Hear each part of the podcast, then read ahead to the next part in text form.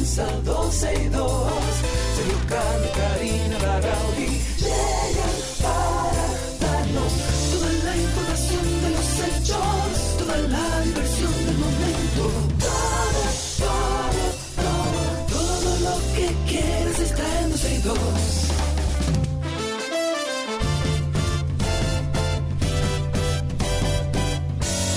El reloj ya ha marcado las 12, comienza 12 y 2. Sergio Carlos y Karina Larrauri llegan para darnos toda la información de los hechos, toda la diversión del momento.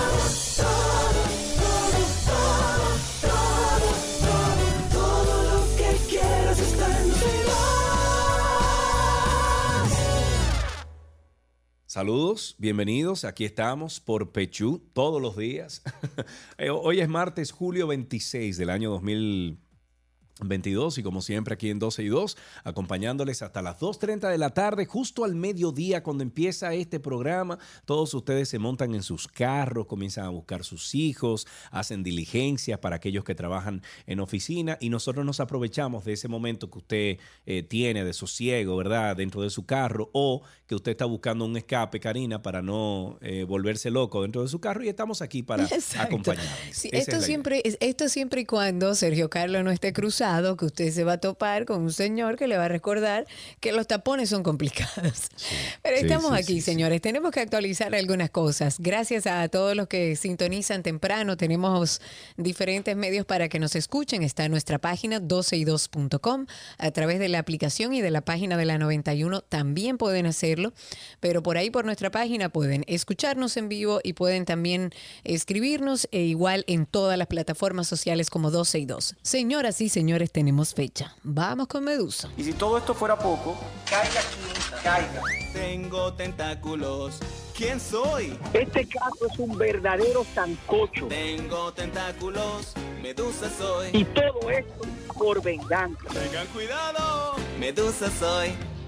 Caiga aquí, caiga. Bueno, vamos a ponernos al día con esto. Anotemos en nuestras agendas el 12 de agosto, el juez del tercer juzgado del distrito, Amauris Martínez, ya fijó para el 12 de agosto el conocimiento de, la audiencia, de lo que sería la audiencia preliminar para los eh, implicados en el caso Medusa, que como sabemos encabeza el ex procurador Jean Alain Rodríguez, todos ellos acusados de sustraer millones, yo diría miles de millones del Estado. El magistrado ha notificado esta fijación y la acusación a los abogados de los imputados del caso Medusa para que, bueno, se sienten, estudien y preparen sus alegatos de defensa, pero también notificó la fijación de audiencia al Ministerio Público. Se le comunicó poner a disposición de las partes todas las pruebas obtenidas durante la investigación de este caso. Hoy, además, además, eh, el Consejo de Defensa negó rotundamente todas y cada una de las acusaciones que el Ministerio Público le imputa al ex procurador general de la República, Jean Alain Rodríguez, al indicar que carecen de pruebas materiales contra su defendido, recordando que una confesión o un testimonio no es un medio de prueba. Recuerda que el abogado que llamó ayer nos Sí, dijo claro. precisamente José. eso, de que, de que una confesión no es una prueba, ¿eh? No. Mucho menos cuando se trata de autores de delitos. Los abogados resaltaron que de mm, una lectura preliminar al voluminoso expediente de los cerca de 400 interro- interrogatorios no evidencian que Rodríguez, o sea, Jean Alain, haya solicitado o aceptado sobornos, pagos irregulares en su beneficio. Lo que sí sucede con relación al ex jefe de gabinete de la Procuraduría General de la República, Rafael Estefano Cano Saco, y dos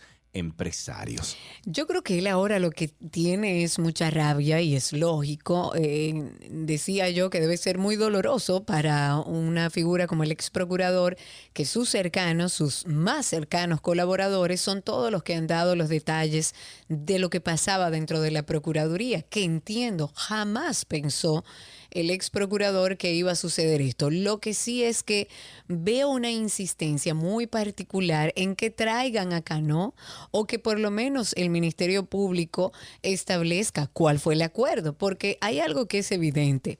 Rafael Cano era la cabeza de eso.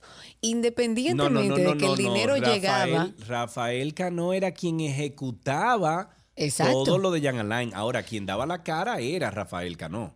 Exactamente, pero a eso voy. O sea, lo dijiste lo mismo que iba a decir, pero de otra forma. O sea, eh, eh, quien recibía estos sobornos era el ex procurador, según el expediente.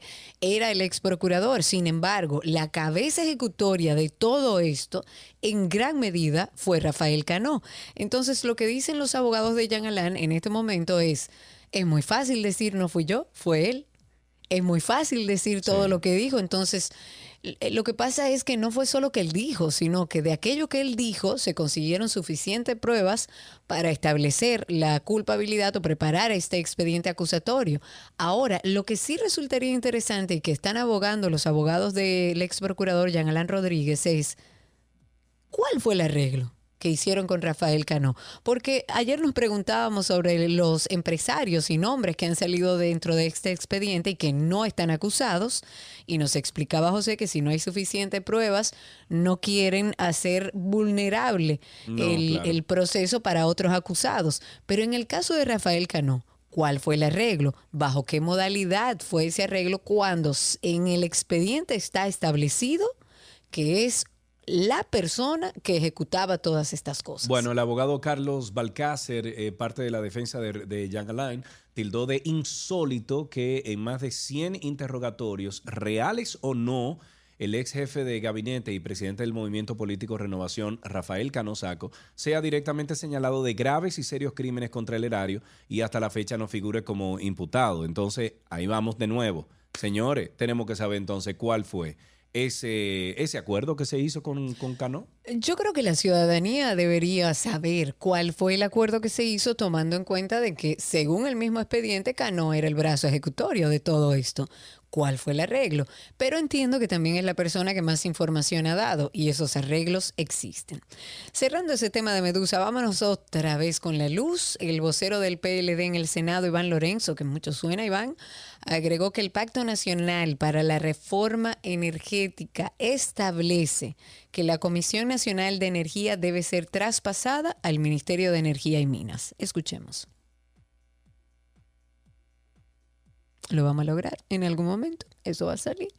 Vamos Sí, a lo que escuchar pasa es que, ahora espérate, sí. que estoy teniendo una situación aquí, porque como es Bluetooth y no es por cable, como estaba antes, eh, ellos, eh, las personas que fabrican esta consola que tú y yo tenemos aquí, como que cometieron un error ahí y no le pusieron cable. Yo he hablado incluso con los ingenieros y me han dicho que, que ellos están trabajando en una conexión análoga.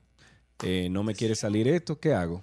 Déjame Bueno, ver. lo que sí, para que lo sepan, Iván Lorenzo ha salido a decir que el, el Pacto Nacional por la Reforma Energética establece que la Comisión Nacional de Energía debe ser traspasada al Ministerio de Energía y Minas.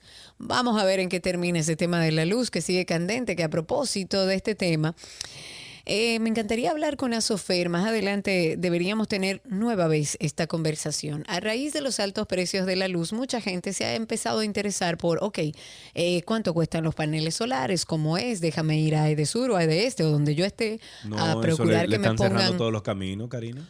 todos. Todos los caminos. O Cuando sea, tú y yo estemos en el poder, vamos a llenar todos los Oye, techos de República. Dominicana de paneles solares. Dios. Ah, ¿te gusta esa propuesta? Me eh? encantaría, ¿Te me encantaría trabajar en un proyecto como Mira, ese. Es más, decirte. llamaría a Gua- a Guayo que haga la cantidad de paneles de granjas solares que él quiera para empezar a tener un país más limpio a nivel de energía. Pero mientras tanto, la gente que está interesada debe saber que tiene derechos. Que no se quede con una respuesta de, ah, no, ya su sector no permite más Ajá, paneles solares. ¿Y cuál es, entonces, cuál es ese, cuál nadie es ese entiende derecho? cuál es la medición, nadie El derecho. ¿Cómo que el derecho? Ok, tú me estás diciendo que no se puede. ¿Me tienes que explicar por qué? ¿Me tienes que explicar qué cantidad de personas están conectadas? ¿Cuál es el máximo? ¿Cuál es el mínimo? Pregunte, pregunte. Mm, Bueno. Porque están tratando de cerrar las puertas a aquellos que quieren poner paneles. Vamos a escuchar a, a- déjame ver, a Iván Lorenzo. Vamos a escucharlo, ya lo tengo aquí, a ver. energía en la República Dominicana, que se le ha aumentado en tres oportunidades a los pobres, se ha convertido en la piñata de los funcionarios del gobierno del cambio.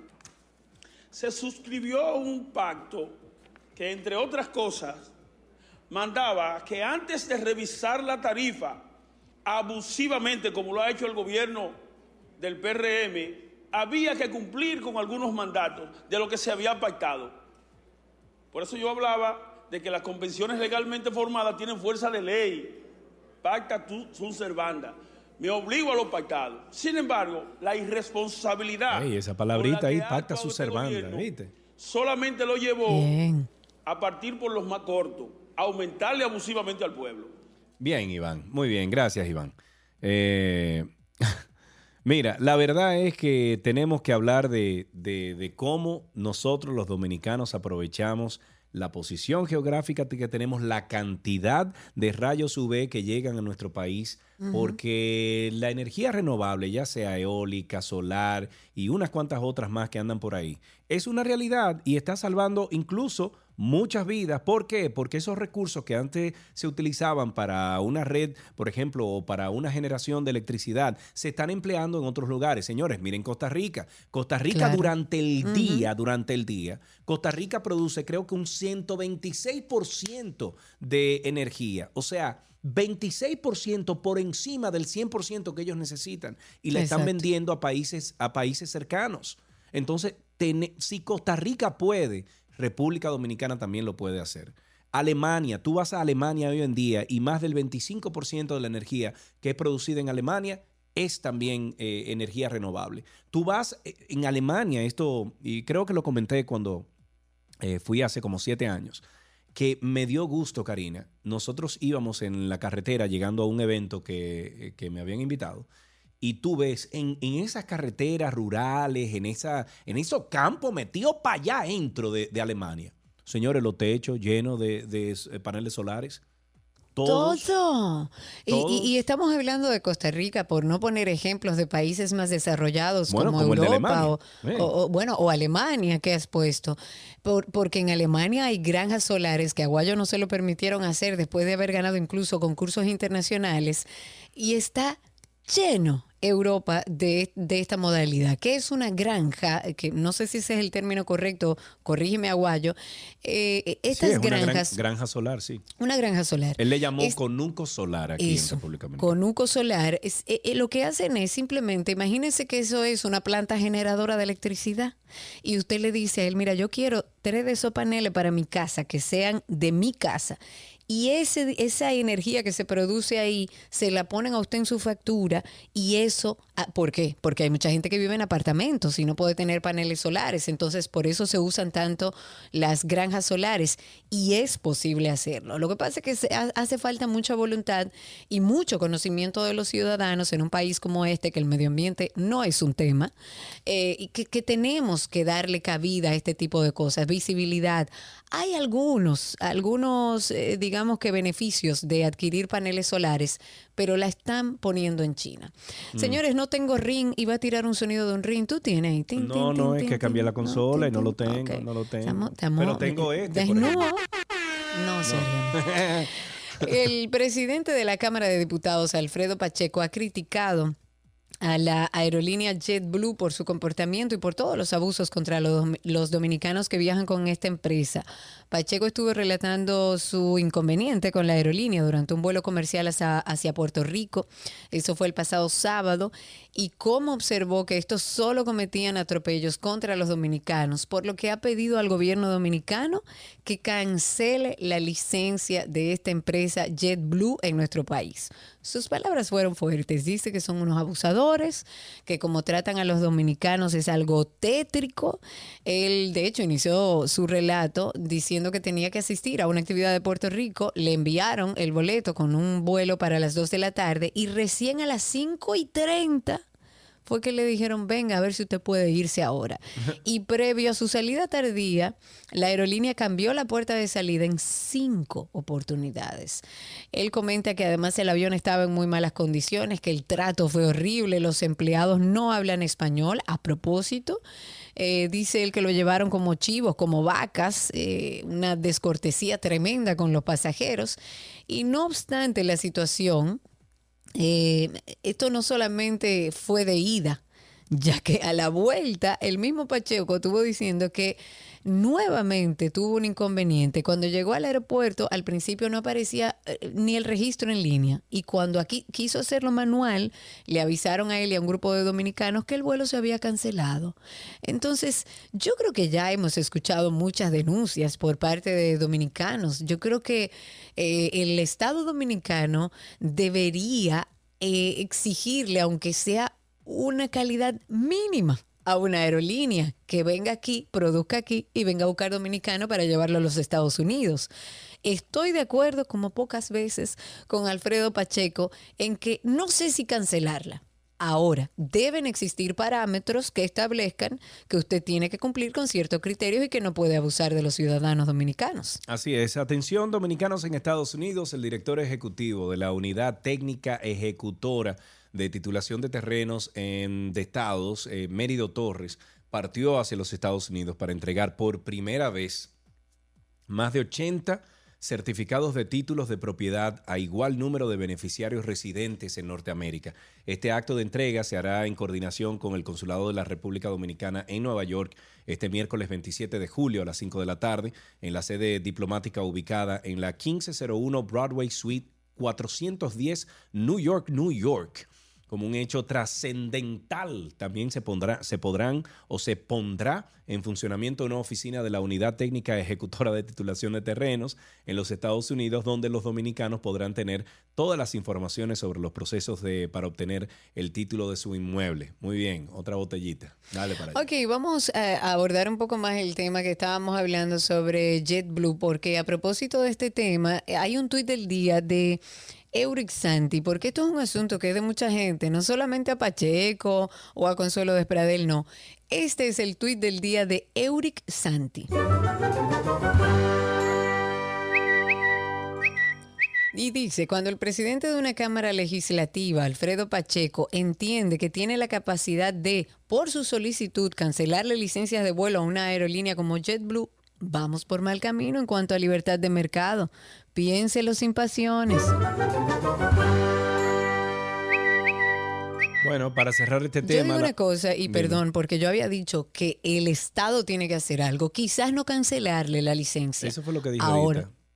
¿Eh? Eso fue lo que dije ahorita, que a lo mejor no fue la forma de, exigir que se que a los dominicanos nos traten bien cuando vamos en JetBlue. Pero debe haber una solución. Pero tiene que haber. Yo Claro. incluso me hubiese inclinado más a Collado a manejar este tema que. no, o la Junta de Aviación Civil, o la entidad que también. corresponda. Sí, lo que. Sí, sí. Pero, pero de la forma en que lo dijo Pacheco, encuentro que no fue la correcta. Y sobre todo viniendo de una persona del Poder Legislativo. No, no encuentro que no fue la forma.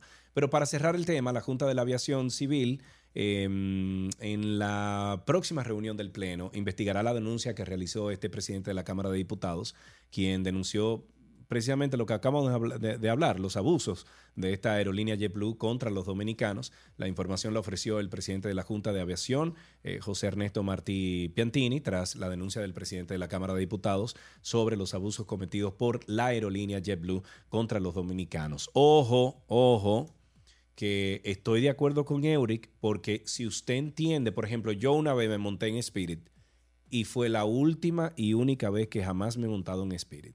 Yo prefiero no viajar antes de montarme en Spirit. Bueno, lo que pasa es que hay muchos dominicanos que aprovechan quizás lo económico de este vuelo y lo utilizan. Yo fuera dominicana y no me monto en ese Bueno, vuelo. yo fuera, yo fuera alguien que no tuviera, por ejemplo, la capacidad de poner un vuelo en un, por ejemplo, en una tarjeta de crédito o algo por el estilo y utilizo los servicios de laytrip.com. Ok. Seguimos. Así es por ahí, laytrip.com. Claro. Bueno, el premio del tumbapolvismo de la semana es para... ¿Quién? Ah, ¿Quién? No me gusta nada ese sonido. Dolor Sí, de sí, el presidente del Comité Municipal del PRM en Santiago, Andrés Cueto, dijo que su manejo eficiente a la pandemia y a otros sectores como el turismo y la economía, el mandatario Abinader es merecedor del Premio Nobel de Economía. Esas son las cosas que uno no entiende. Eso no pasará. Presidente, Bueno. déjenme hablar a mí, espérate, porque... Óyeme, no puede ser, señores. No puede ser. Usted puede decir, óyeme, porque usted puede decir que están trabajando, que están tratando de hacer el trabajo bien, de que, de que tenemos un presidente que aparente, aparenta ser que le interesa realmente que el país vaya por buen camino y salga de esta crisis que es inevitable. Pero él dijo que producto de la extraordinaria labor en material de COVID-19, el país fue, recono- fue reconocido a nivel internacional siendo un referente para el resto del mundo y eso es verdad. Dijo además que el país fue embestido por esta pandemia, la, la más mortífera de los últimos por lo menos 100 años, y que gracias a las políticas eficientes implementadas por el jefe de Estado, porque no perdía la oportunidad de mencionarlo, hoy tenemos una nación que logró recuperarse y volver a la normalidad.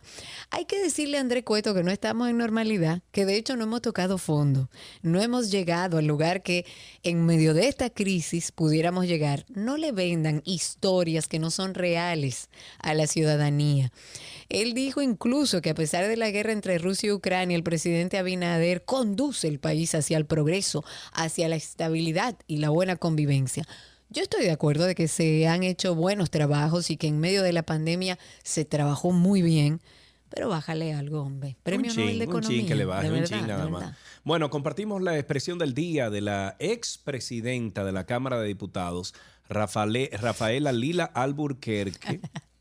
Ay, El sonido, ese, ese.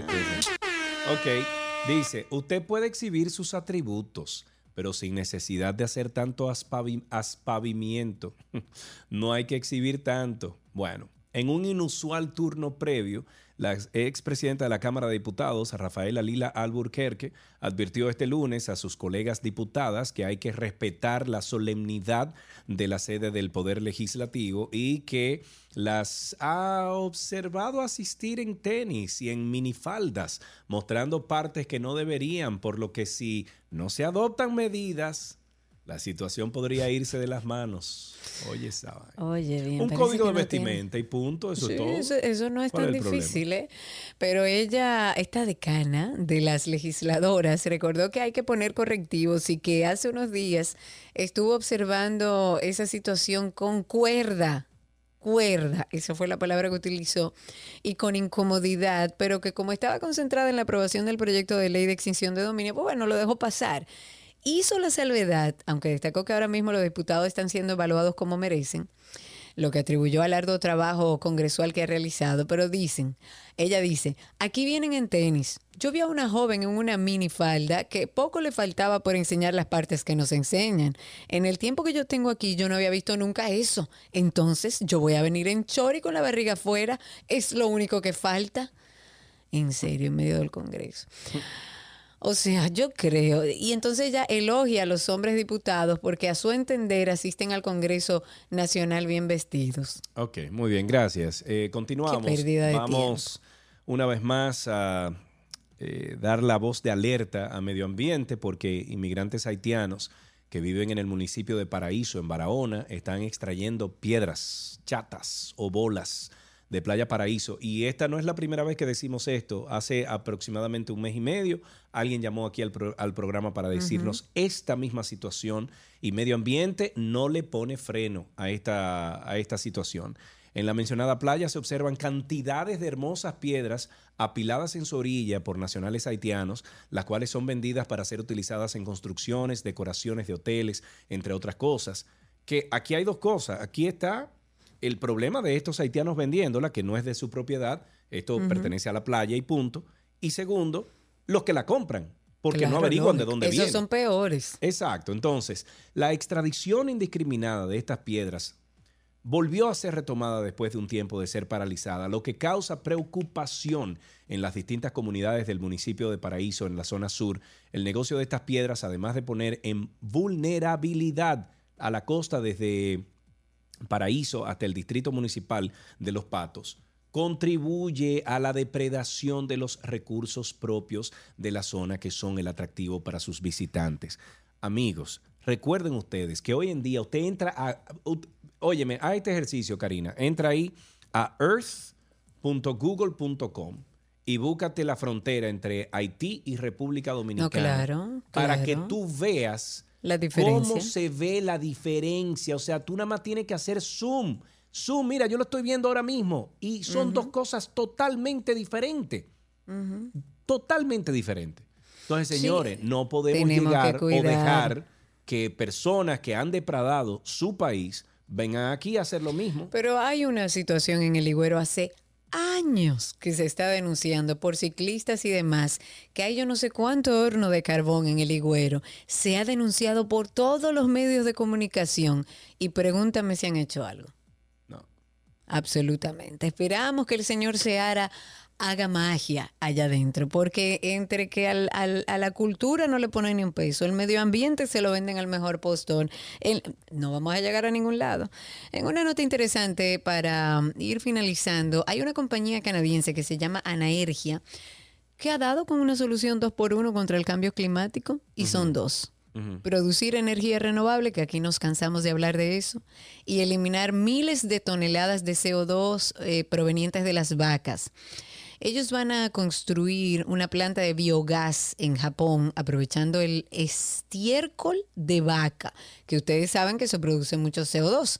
Según calculan los responsables, esta planta eléctrica va a eliminar alrededor de 13.500 toneladas de CO2 en emisiones del estiércol y de los combustibles fósiles. Esto equivale a retirar 2.900 automóviles de la carretera durante un año pero además la electricidad producida podría alimentar a cerca de 2.200 hogares al año.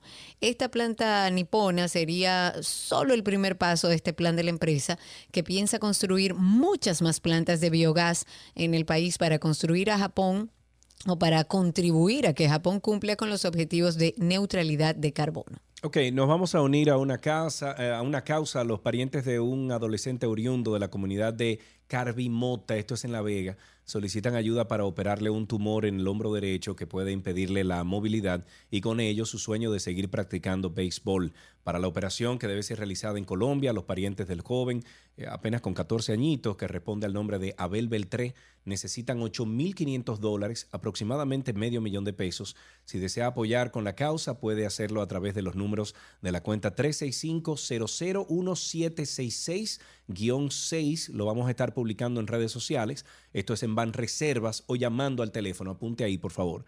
Óigame, con que usted done 5, 10, Lo que 20 dólares, no importa lo que sea. 829-671-2627. 829 671 2627. Dicho eso, vamos a compartirlo en redes para que por ahí tengan toda la información.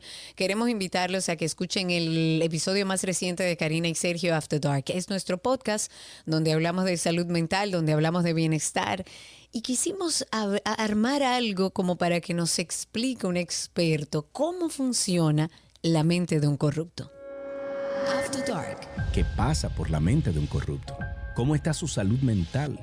¿Es avaricia? ¿Pudiéramos establecer algún trastorno? que la mayoría de personas que delinquen, sea cualquiera el delito que se cometa, no está relacionado a trastornos mentales, sino más bien a trastornos de la personalidad, que estamos hablando ya ahí de conducta. Mucha gente se pregunta qué es lo que pasa, por qué nunca paran, porque estamos hablando incluso de personas con eh, una capacidad económica importante. Y es por esto que en este episodio, con la doctora María Virginia González, quien es médico psiquiatra, especialista en psiquiatra forense, para que analicemos la mente de un corrupto. ¿Qué puede hacer que una persona se corrompa? Cada vez que tú haces un perfil criminal, tú tienes que irte a la infancia de la persona, analizar el contexto familiar, el colegio en el que creció, las personas con las que se desarrolló y en la mayoría de los casos tú te vas a dar cuenta que eso tiene que ver con la crianza. Karina y Sergio, After Dark. Karina y Sergio After Dark nos puedes conseguir en cualquiera de las plataformas de podcast como Karina Larrauri o Sergio Carlo. Ustedes pueden también ir a google.com y poner ahí Karina Larrauri Podcast, Sergio Carlo Podcast e inmediatamente les va a salir eh, el resultado de todas las plataformas en las que estamos, que son muchas. Hasta aquí esta primera parte de Karina y Sergio, no. Hasta aquí esta primera parte de 12 y 2. Continuamos con mucho contenido para todos ustedes. Nuestro cafecito de las 12 les llega gracias a Café Santo Domingo, lo mejor de lo nuestro.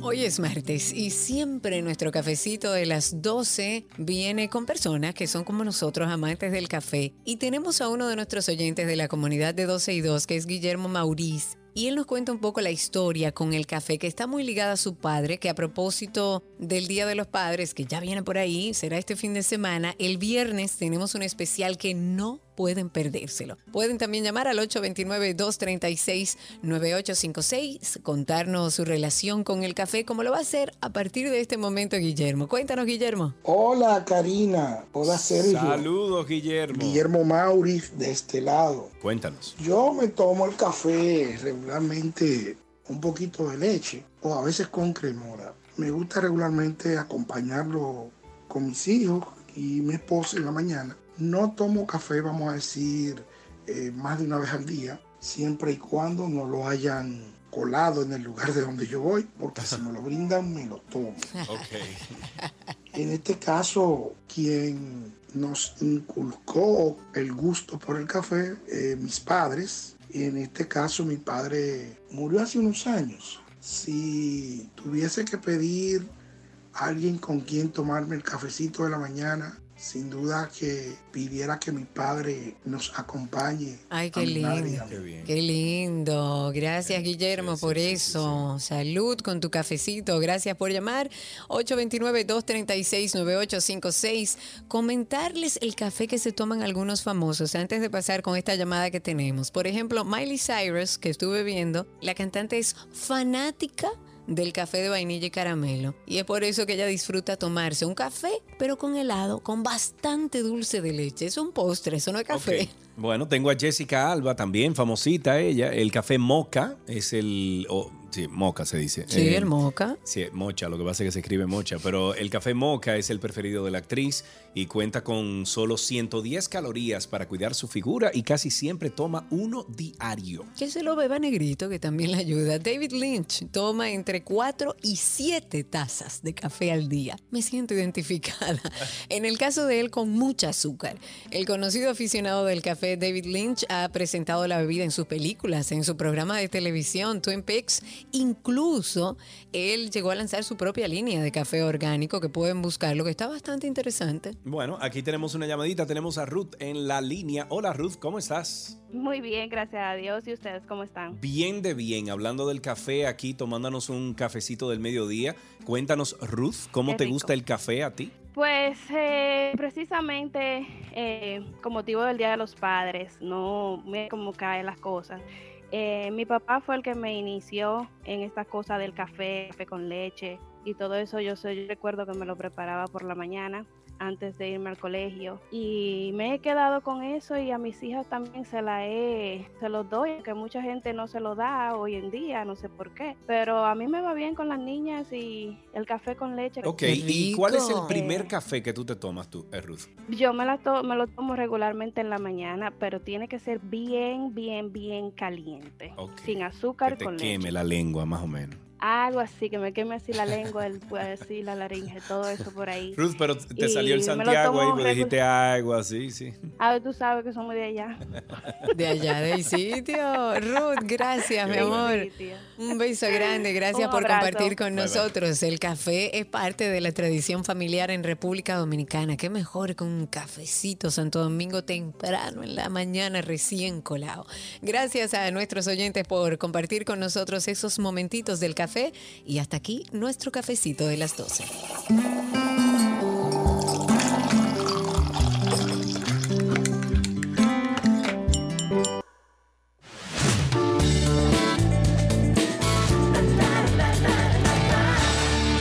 Aquí están las informaciones de entretenimiento. Señores, Maluma sacó a dos fanáticas de su concierto en España porque pelearon. Bien. Al colombiano no le tembló la mano y decidió expulsar a dos jóvenes que se enfrentaron en una pelea durante un concierto que estaba ofreciendo este fin de semana.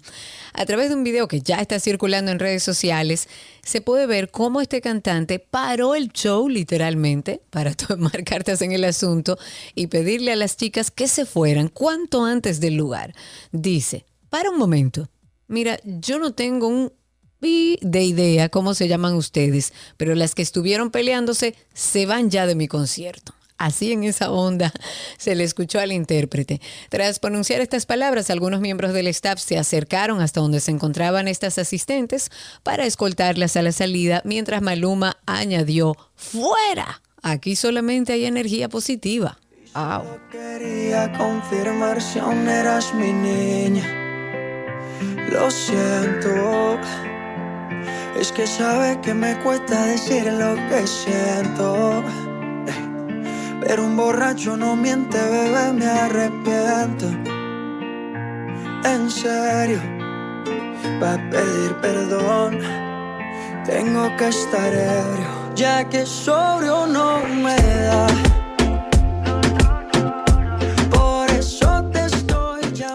En otra noticia, si no conozco a la persona, no la voy a saludar de beso ni de abrazo. Así reaccionó Raúl de Molina al ser consultado por el locutor Enrique Santos sobre la polémica que surgió tras negarse a saludar con un beso y un abrazo a la cantante dominicana La Materialista, cuando sí lo hizo con otras figuras, entre ellas Carlos Ponce.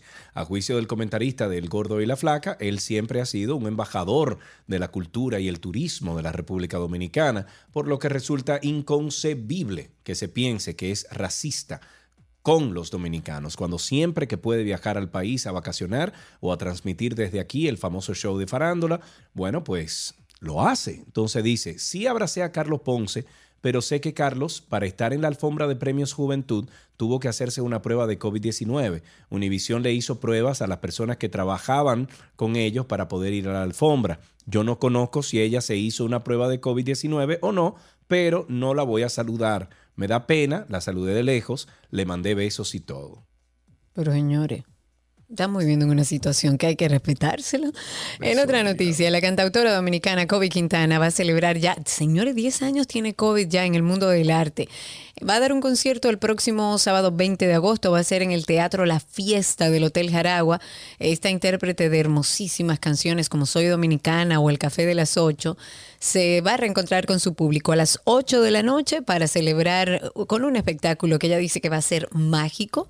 Va a cantar por primera vez en vivo con toda su banda, su más reciente disco Mañana te escribo otra canción y todos los éxitos, por supuesto, que ha cosechado Kobe, siendo la artista que se convirtió en la primera mujer dominicana con una nominación al Latin, Grammy en la categoría de Mejor Álbum Cantautor en el 2021 y el concierto marcará el inicio de su nuevo tour con el cual va a visitar Santiago de los Caballeros, Colombia, Perú, Chile, México, Argentina, España, entre otros escenarios. Suerte, Kobe. Ni siquiera lo que tienes tocando a la puerta. Sé que soy quien te ha quitado el dolor, de quien te dejó, quien llenó tus páginas en blanco de color, quien te dio todo lo que soy, quien ya se arriesgó, quien ya te perdió, quien al menos lo intentó, aunque no fue lo mejor. Sé que no, no fue tu intención, de hacer algo grande por los dos, pero todo se jodió cuando me dijiste no eres tú, soy yo, y mi mundo se cayó. Hermosa, hermosa, hermosa. Qué belleza. Sí, señor. Luego de presentarse con gran éxito en Chao Teatro y recibir críticas positivas, Maciel Taveras llega por primera vez al competitivo mercado de Hollywood con Yo Soy Todas, ópera prima de la actriz, este próximo 7 de septiembre, en el legendario Teatro Hudson de California. En esta comedia musical, Maciel interpreta 19 personajes, los cuales le permiten lucirse, desdoblarse sin salir de escena. Estos personajes que interpreto, esto dice ella, son extremadamente distintos y me han permitido superar mi propio reto, ya que los voy interpretando sin salir del escenario, lo que representa un gran reto para cualquier artista.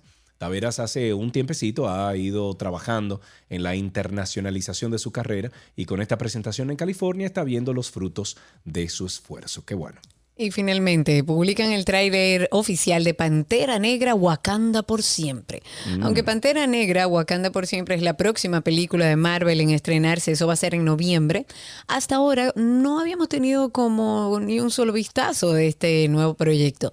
Aunado a algunos rumores de la producción, comenzaron a surgir dudas sobre esta entrega que serviría como tributo además a Chadwick Boseman, quien falleció, como sabemos, en el 2020, eh, 2020 antes de poder volver a interpretar este personaje. Afortunadamente, este fin de semana en la San Diego Comic Con se reveló el primer tráiler oficial de Pantera Negra, Wakanda por siempre, y con algunas noticias sobre el elenco de esta secuela. No se reveló una hipnosis oficial de Pantera Negra, pero se puede deducir que veremos a Wakanda en crisis luego de haber perdido inesperadamente al rey T'Challa. No woman, no cry. Ee, little darling, don't shed no tear. No woman, no cry. Good friends we have,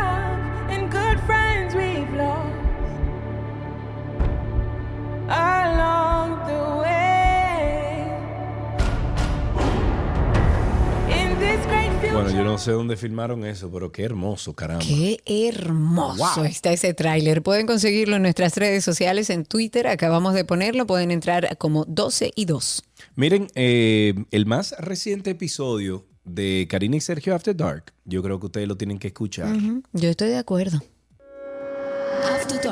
¿Qué pasa por la mente de un corrupto? ¿Cómo está su salud mental? ¿Esa avaricia?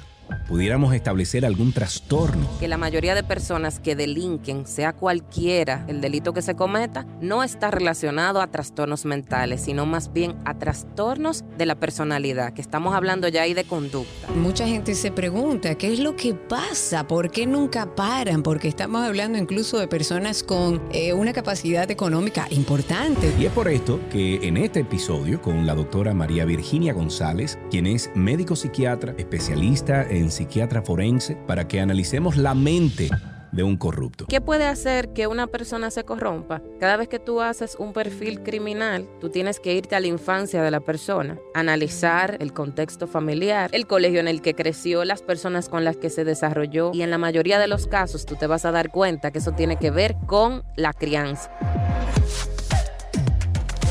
Karina y Sergio, After Dark. Nos pueden buscar en cualquiera de las plataformas de podcast como Karina Larrauri o Sergio Carlo, utilizando nuestros nombres en Spotify, en Tuning, en, Apple Play. O usted puede ir directamente a Google y poner ahí Karina Larrauri Podcast o Sergio Carlo Podcast.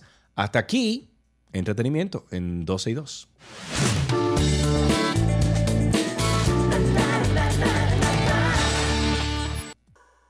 Economía les llega gracias a la cooperativa empresarial Tu Futuro Seguro.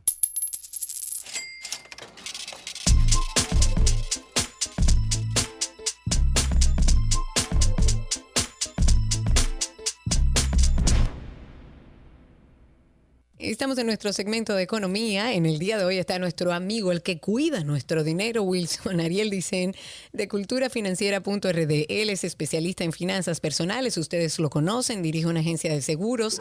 Es además fundador y director de la plataforma educativa Cultura Financiera. Wilson hoy nos dirá cómo podemos medir nuestras metas financieras para aquellos que están con, están con las metas que no saben qué es lo que van a hacer Dios con mío, ellas. qué tema para mí. Wilson, ¿cómo tú estás, papá?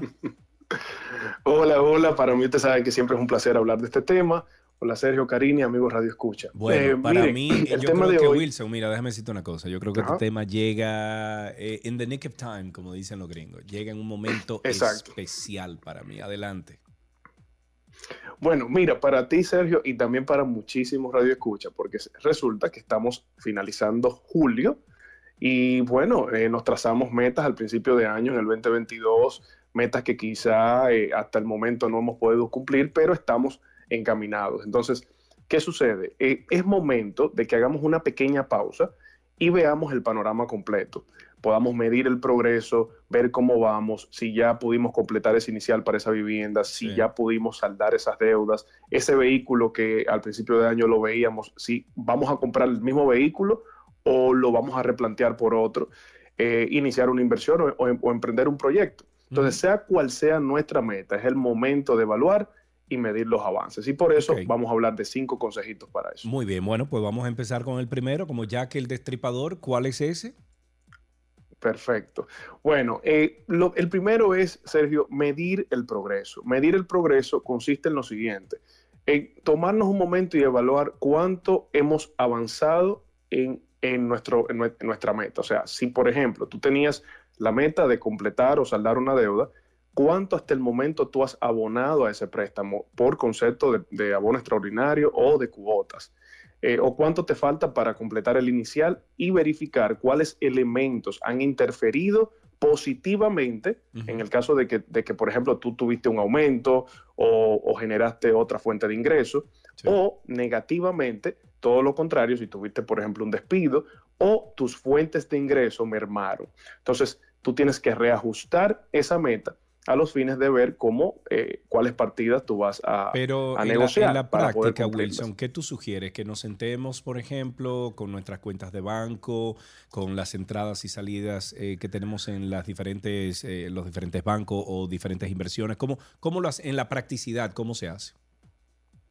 Mira, eso se hace de la siguiente manera. Tú tienes un presupuesto, estoy hablando de que de una persona que ya sabe más o menos estructurar un presupuesto y tú vas a ajustar las partidas. Por ejemplo, tú tienes la partida de entretenimiento, tú tienes partidas que van desde salud hasta fondo de emergencia, hasta todos los gastos que tú tienes, y eso te arroja un porcentaje. Si tú estás dedicando un 50% de tus ingresos, por ejemplo, a pago de, eh, de distintos eh, eh, cosas del hogar, por ejemplo, de distintos eh, de gas, de mantenimiento, de comida, todo eso. Entonces tú tienes que hacer esa relación y, y- y verificar, ok, estoy dedicando esto, pero realmente lo que yo debo dedicar es el 30%, el 40% y el resto, el otro 10%, yo necesito eh, quizá ahorrarlo para aña- añadirlo a la meta, que en vista de que tuve una, un, un ingreso que se me quitó, entonces yo voy a, a- yo voy a destinar ese 10%. Entonces ahí es que te tienes que hacer el ejercicio de, de ajustar, ¿no?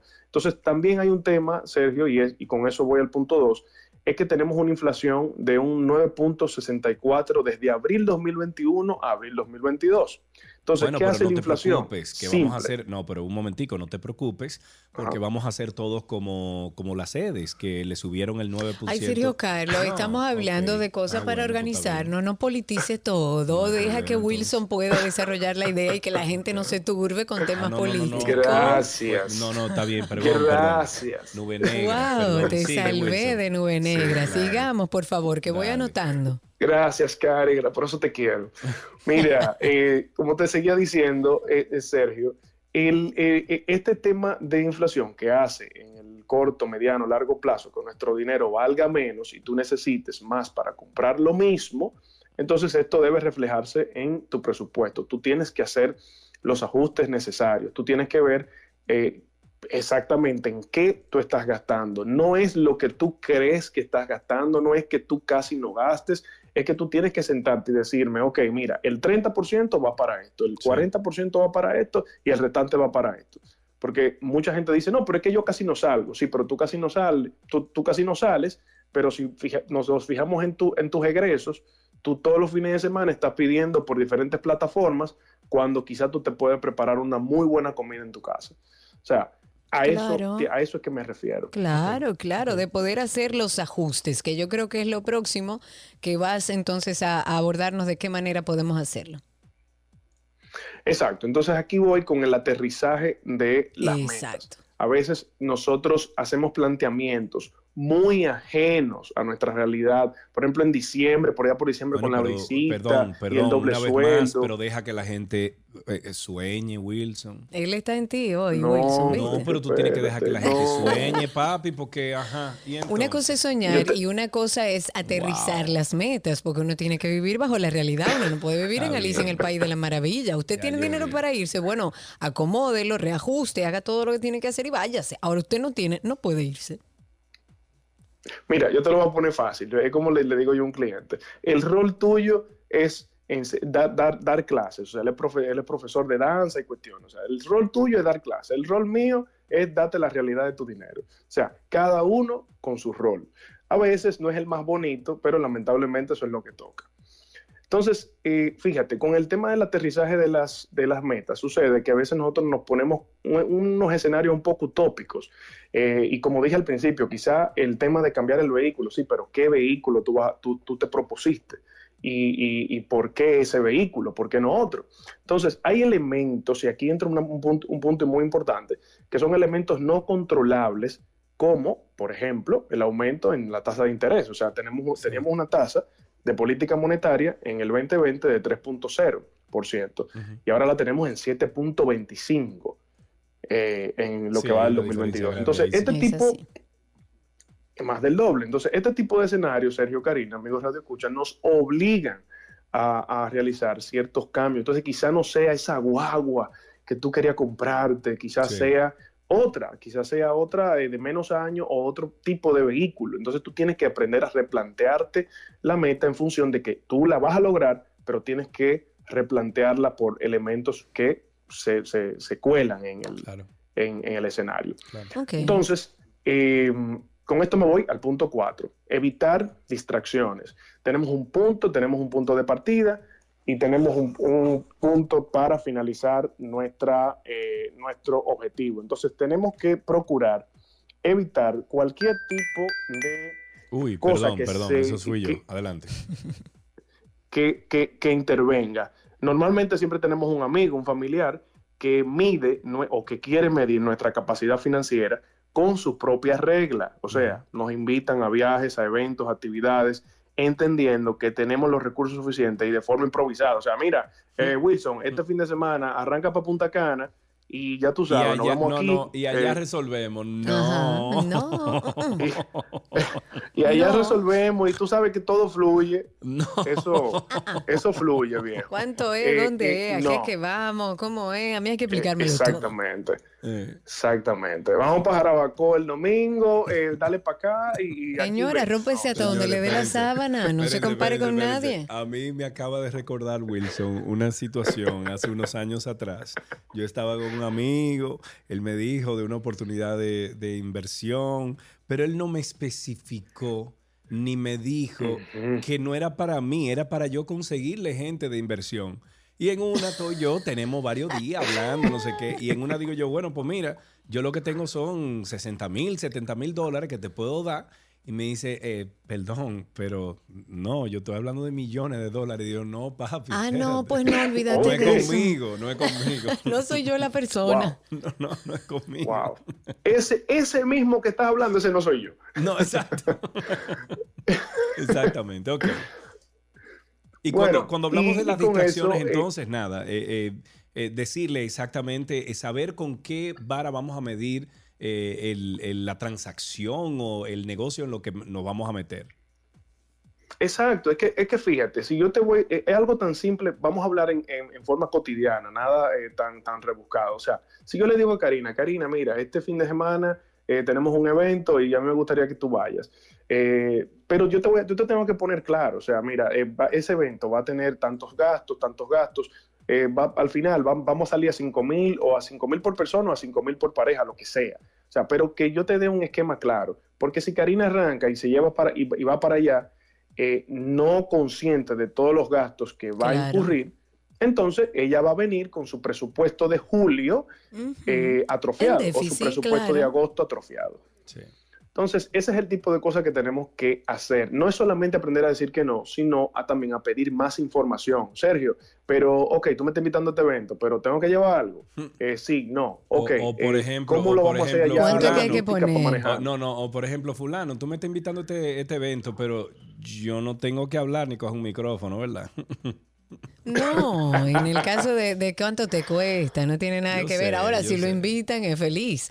Y hay algo que mencionas, ah, Exacto. mencionaba hace un momentito, Wilson, que de hecho lo tienes dentro de tus recomendaciones, es no compararse. Y yo creo que el dominicano en general tiende mucho a comparar su éxito con el éxito de otro y no seguir su propio camino. Sí. Sí, sí, sí. Esa es una práctica muy, muy habitual y por eso la puse aquí, porque eso resulta que entorpece el tú lograr una determinada meta. Si vinculamos este punto, el punto de no compararse, con el, el punto de el uno, de medir tu progreso, entonces nos damos cuenta de que el progreso para una persona puede ser una cosa y para otra puede ser otra. Entonces, no puedes compararte con que el vecino compró este vehículo, con que el vecino se va de viaje tres veces al año, con que el, Bueno, el bueno, hermano perdón, hace esto. da con que envidia, fulano- da envidia, pero, eh, ¿verdad? Uno tiene Pero que... dinero no deja, saca nada más. Bueno, bueno, bueno. Lo que pasa es que eso es un tema ya más profundo. Pero bueno, eh, en, en realidad lo, lo- lo que, lo que estamos llamados a hacer es con nuestro presupuesto gozarnos la vida como podemos. Si usted puede, ustedes tienen un segmento muy chulo que es el cafecito. Si usted lo que puede es be- beberse un buen café con un buen amigo y, y hablar de historias y todo lo demás, hágalo y disfrútese ese momento. Llegará el momento en el que si a usted le gustan los yates y todo eso, usted quizá lo pueda hacer, no vamos a ser limitativos, pero llegará el momento. Bueno, usted y tiene no que para, la cosechar. Procuraduría tampoco, que eso Ah, puede bueno, pero hoy es el día, Wilson. Déjame aprovechar y despedirte porque Sergio No, hoy no, no, te no, va a sacar el guante. Lo importante es que usted sepa que Wilson Ariel Dicen está en redes sociales y puede seguir esta conversación con él. Todo su equipo está en culturafinanciera.rd. Culturafinanciera.rd. Ahí puedes seguir esta conversación. Hablamos un poco sobre cómo medir nuestras metas financieras. Wilson, muchas gracias. Así es. Bueno, un placer, chicos. Un abrazo. Un abrazo. Hasta aquí Economía en 12 y 2.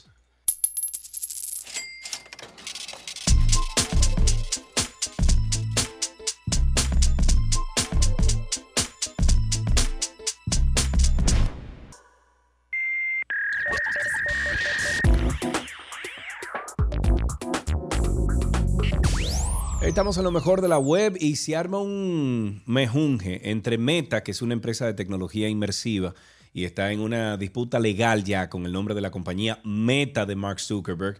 La empresa registrada como Meta X LLC, pero más conocida como Meta, inició la acción legal en un tribunal de Manhattan. De acuerdo con la demanda, la empresa fue fundada en el 2010, solicitó la marca registrada en el 2016 y fue registrada exitosamente en el 2020.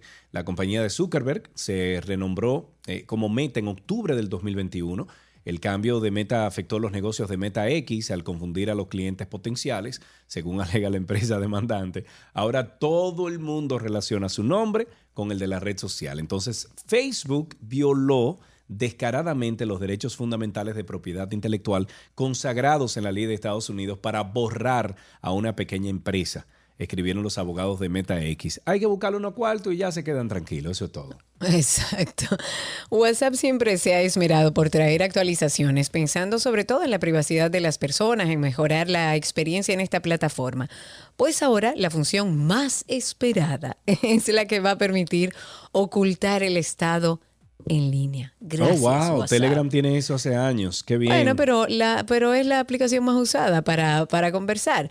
Esta, esta función que va a ocultar el estado en línea es, yo creo que lo que más se ha pedido en WhatsApp. Una vez más ha sido WAP, eh, eh, WA Beta Info, el portal encargado de anunciar esta próxima actualización que ya se encuentra en prueba en varias versiones en WhatsApp para Android. O sea, están probando por lo que los usuarios esperan que pronto, muy pronto, esté disponible para todas las ediciones y para todos los sistemas operativos.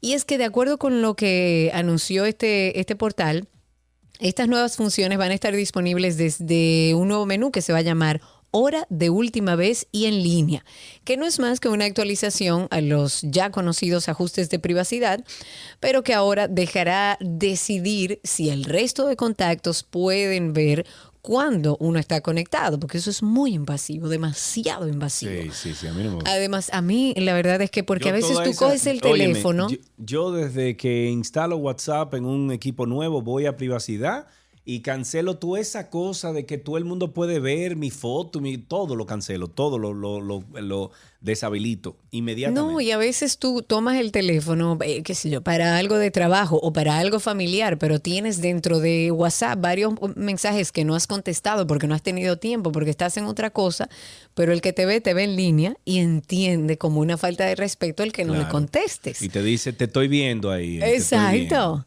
Pero muchas veces no se puede. Entonces ahora se van a ofrecer dos opciones más para esta nueva herramienta.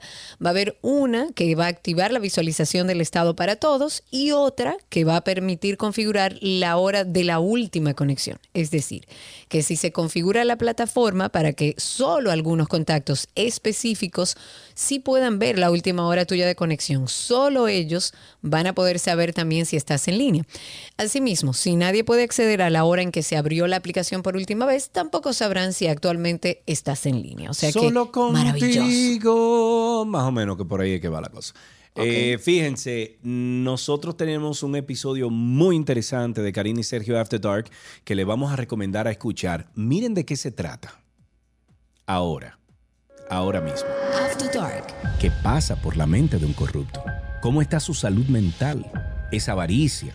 ¿Pudiéramos establecer algún trastorno? que la mayoría de personas que delinquen, sea cualquiera el delito que se cometa, no está relacionado a trastornos mentales, sino más bien a trastornos de la personalidad, que estamos hablando ya ahí de conducta. Mucha gente se pregunta, ¿qué es lo que pasa? ¿Por qué nunca paran? Porque estamos hablando incluso de personas con eh, una capacidad económica importante. Y es por esto que en este episodio, con la doctora María Virginia González, quien es médico psiquiatra, especialista en psiquiatra forense, para que analicemos la mente de un corrupto. ¿Qué puede hacer que una persona se corrompa? Cada vez que tú haces un perfil criminal, tú tienes que irte a la infancia de la persona, analizar el contexto familiar, el colegio en el que creció, las personas con las que se desarrolló y en la mayoría de los casos tú te vas a dar cuenta que eso tiene que ver con la crianza. Karina y Sergio, After Dark. Pueden ustedes suscribirse a Karina y Sergio After Dark entrando en cualquiera, cualquiera de las plataformas de podcast que usted encuentre por ahí, las más populares. Ahí está Spotify, está eh, TuneIn, iTunes Radio. eh, bueno, hay muchísimas. No, no puedo ni contarlas todas, pero pueden entrar y buscarnos como Karina Larrauri o Sergio Carlo. Aparece de primero After Dark, de segundo aparece arroba 262. Suscríbanse a ambos. Por favor, déjennos un comentario, cinco estrellas de rating y ahí otras personas se van a interesar y además nos ayuda con el algoritmo de Leonel para que eso también eh, salga sugerido en, en el timeline o en las sugerencias de otras personas que andan buscando ese mismo material. Hasta aquí lo mejor de la web en 12 y 2.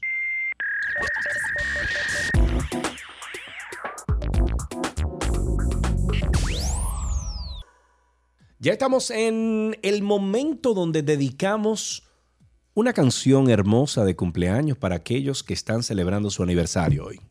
Happy birthday. La idea es que ustedes pueden entrar en nuestra página 12y2.com. Ahí hay un enlace de cumpleaños y puede agregar a una persona que quiera felicitar a través de nuestro programa. Teníamos mucho sin hacer esto, pero queremos en el día de hoy felicitar a Ana Francisca Sánchez Travieso, Ana María Núñez, Ana Martínez Sánchez, que ya lo dije, Ana Curi, Elio Serra Fonder, Gustavo Espaillat, Ivette Santana, Karina Solís Madera, Manuel Arias. Tengo a Maritza Rivera, Naila Collado, Naila Marí, bueno, es la misma, Ma- Naila Marí Collado, Vladimir Merejo y Yamel Marí Castillo. Para todos ustedes, Happy, Happy birthday. We sing happy birthday to you. And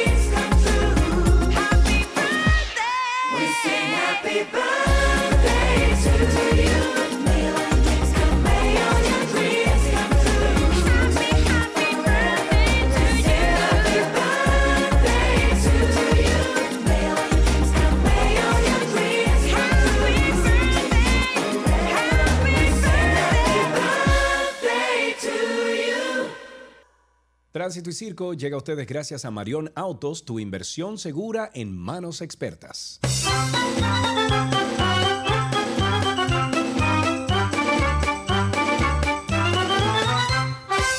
Estamos en nuestro segmento de tránsito y circo ya con todos ustedes para que nos cuenten cómo está la cosa allá afuera, cómo anda el tránsito, cómo anda el circo a través del 829-236-9856. A nuestros amigos en Spaces, en YouTube, no nos maten. No nos maten. Estamos aquí y vamos a arrancar comentando que el alcalde de Santo Domingo Norte, el señor Carlos Guzmán, en lo que van entrando sus llamadas, dejó oficialmente iniciados los trabajos de construcción de aceras y contenes. Señores, por Dios. Eh, eh, vamos a emular a Carlos Guzmán. Yo quiero hasta conocer a Carlos Guzmán, que es el único alcalde de este país que ha hablado de recuperación de espacios públicos y que ha salido a construir aceras, a sacar a gente de aceras, a hacer contenes. Según esta información, ellos están trabajando para impactar a más de 80 barrios de Villamella, los Guaricanos, Sabana Perdida, los Casabes. Él estuvo ahí encabezando un acto de apertura de, de estas obras y dijo que va a velar porque esas obras se entreguen en el menor tiempo posible. Eh, agotó todos los procesos burocráticos en cumplimiento de la ley de compras y contrataciones, que regularmente siempre hay un problema ahí, como que... Y él dice que espera en Dios, o, perdón, que el que espera en Dios no tarda, porque Dios da la cosa en su momento y hoy lo que era el paraíso escondido será el paraíso encontrado. Oh, Ojalá. oh, oh, Oye, me parece muy todo, poético. Poético y todo. No, no, me parece muy poético. Ahora, Demasiado. Sergio, ¿quién ha hablado aquí de aceras y de sacar a gente de las aceras y de Oh, construir Karina? Larrauri. Hazme el favor, Sergio. Yo no he escuchado a ningún alcalde hablar de eso, porque eso no es popular. Políticamente no, es nada, popular. Y aquí nada. en la ciudad, que yo puedo salir a hacer una ruta, porque aquí en todos lados o no hay aceras o la tienen cogida los negocios. O tienen un negocio montado, o tienen un taller de, de pintura y desabolladura, de todo, menos eso. Tenemos la primera Menos llamada. eso. Aquí tenemos a Freddy en la línea. Buenas tardes, Freddy. Hola Sergio, hola Karina, ¿cómo están? Mi amigo, ¿cómo está la vida? ¿Cómo está todo? Todo bien, gracias a Dios. Eso es bueno, Freddy. Mira. Te voy a pedir que pongas el teléfono al oído y que nos escuches eh, con el teléfono al oído para que se escuche mejor al aire. Cuéntanos. ¿Me escucha ahora mejor? Ahora sí te escucho bien, Freddy. Usted es un hombre le- eh, viejo aquí en este Viejo programa. ya Usted sabe que yo soy quiquilloso. Ah, no. Es, es que tú sabes que uno cuando está manejando hay que andar con cuidado. uno Cuéntanos, Freddy, ¿qué tienes para nosotros hoy? Mira, mira, yo no quiero hablar del tema del caso Medusa porque estoy cansado de eso ni todos los problemas. Yo quiero No hacer te canses, referencia no a te algo que ustedes canses, Freddy, no te canses. Ah, eso va a pasar, pero yo quiero hacer referencia a algo que ustedes dijeron al principio del programa. El, por primera vez, yo veo que un diputado que en este caso fue Alfredo Pacheco, la- el presidente de la Cámara, se pronuncia en contra se pronuncia en contra de una institución norteamericana para proteger a los dominicanos con el tema que tenemos con JetBlue. O sea, JetBlue está abusando de nosotros los Sí, dominicanos con sí. los retrasos, dos y tres, cuatro horas. Sí. Y las autoridades aquí no hacen nada, no lo multan. No, nada, y mira, no, no es solamente el, los retrasos. Lo que a mí me preocupa es el trato El que nos están dando. maltrato. El que nos trato no, están el dando. maltrato. Claro. Sí, horrible, horrible, horrible. Claro, claro, los asientos súper estrechos, uno no cabe, no te brindan ni siquiera un vaso de agua. Te cobran, no es, no te cobran de que tarifa especial, porque eh, supuestamente el pasaje es más barato, pero te cobran la maleta, te cobran esto, te cobran sí, cobran sí, tú vienes sí, a ver, te sí. sale igual. Igual o más o sea, hay caro, porque abuso. además más tiene que pasar o un más mal caro, más el abuso que tú tienes que soportar, obviamente.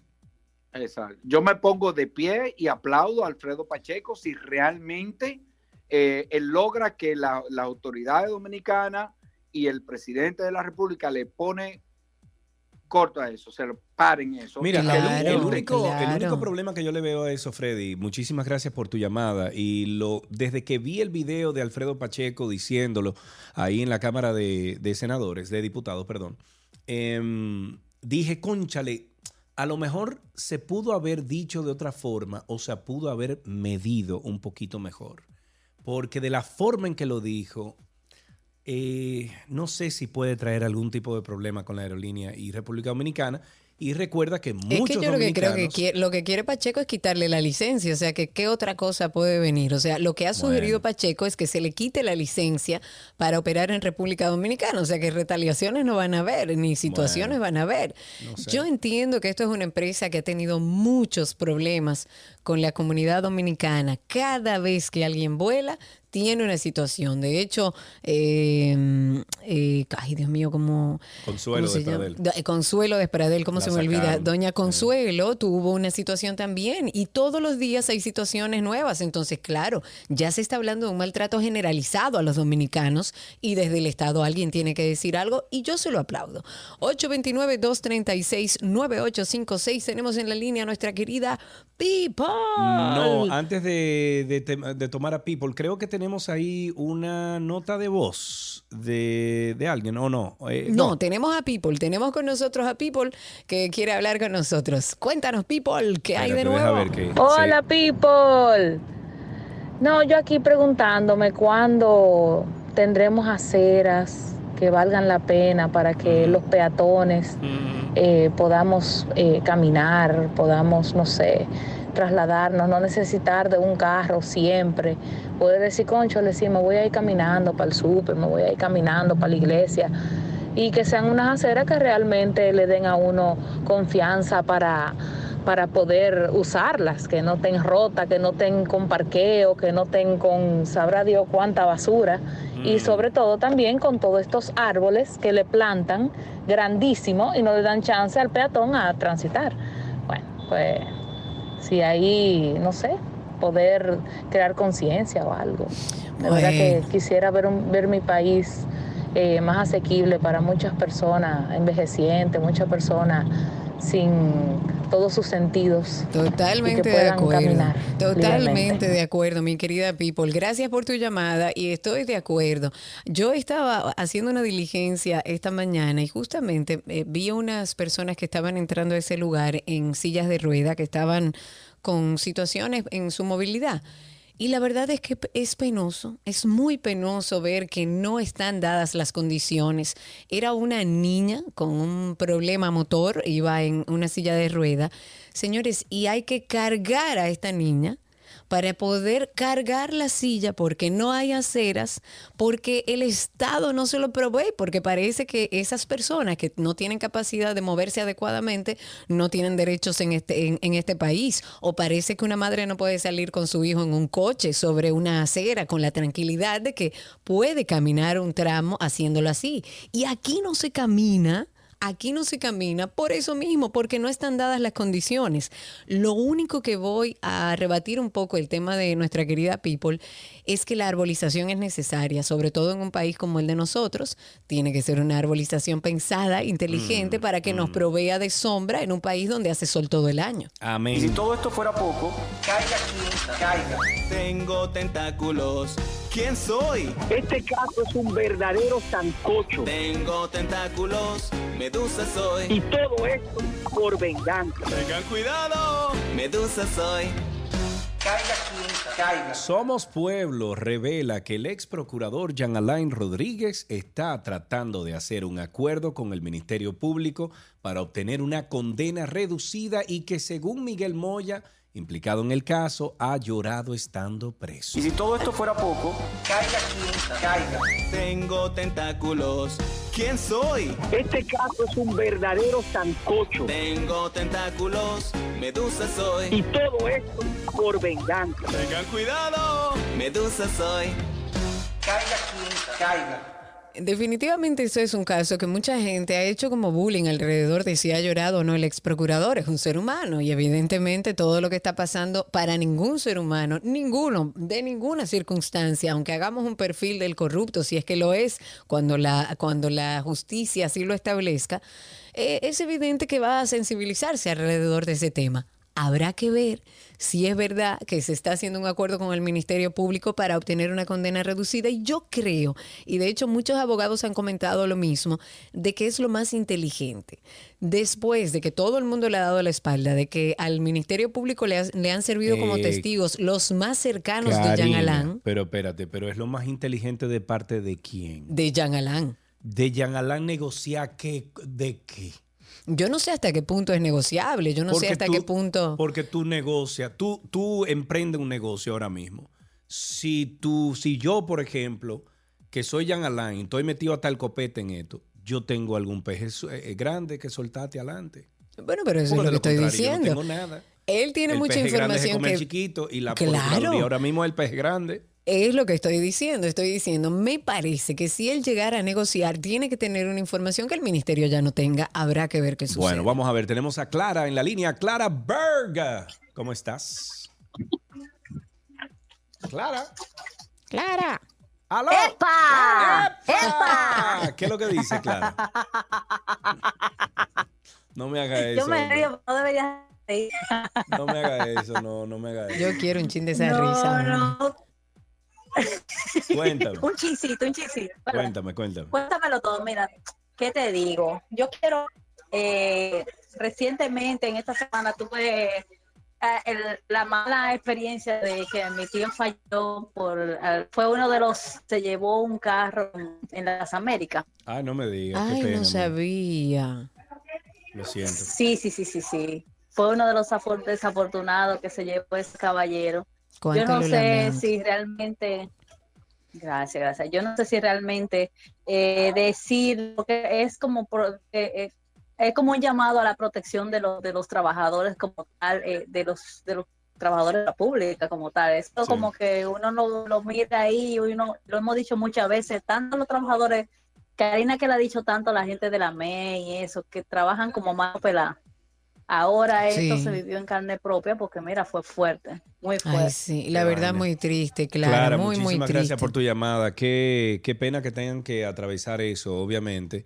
Eh, yo cuando veo, por ejemplo, algunos trabajadores de, de- de- de highways y, y calles aquí que trabajan para obras públicas o cosas por el estilo, eh, aquí ponen unas barreras grandísimas. ¿eh? No es que no han existido algunos accidentes, por supuesto que sí, pero que se ha reducido a un mínimo, sí. Claro, Eh, hace falta una mayor seguridad. no, no, y en República Dominicana tú vas en las carreteras, Karina, y tú te encuentras a, a los obreros ahí en, en- en plena Con autopista. Ni siquiera, muchacha. Yo le he visto siempre sin conitos. O sea, que imagínate tú. Vamos a aprovechar, vamos a hacer contacto con nuestra publicidad y al regreso seguimos con más de Tránsito y Circo.